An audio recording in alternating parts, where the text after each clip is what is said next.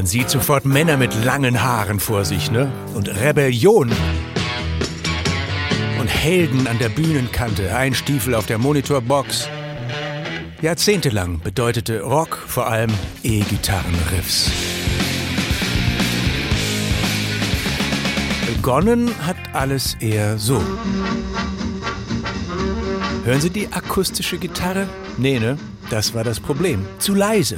Aber Anfang der 1930er Jahre packten zwei US-Bastler Tonabnehmer unter die Saiten. Sie wandelten deren Schwingungen also mittels elektromagnetischer Induktion in Stromimpulse um, die man in einen Verstärker leiten kann. Das hieß auch Tschüss Resonanzkörper und Schallloch. Ein Brett als Korpus tat's auch. Damit waren Rückkopplungen kein Problem mehr und in den 50ern sind wir dann schon bei den klassischen Modellen, die auch heute noch die beliebtesten sind. Die warm singende Gibson Les Paul Hall, etwa von Jimmy Page.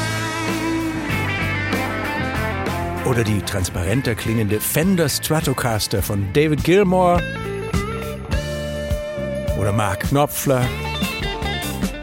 Mindestens so wirkungsvoll wie die Verstärkung war aber die Verzerrung. Man konnte so einen Gitarrenamp nämlich übersteuern klang total kaputt, also viel geiler. Und weil die Töne so länger stehen bleiben und die Gitarristen auch das Feedback zu steuern lernten und Gimmicks wie den Tremolohebel zum Töne verbiegen in die Hand bekamen, wurden neben den knackigen Riffs auch die Solo-Kapriolen ekstatischer. Vom Übergenie Jimi Hendrix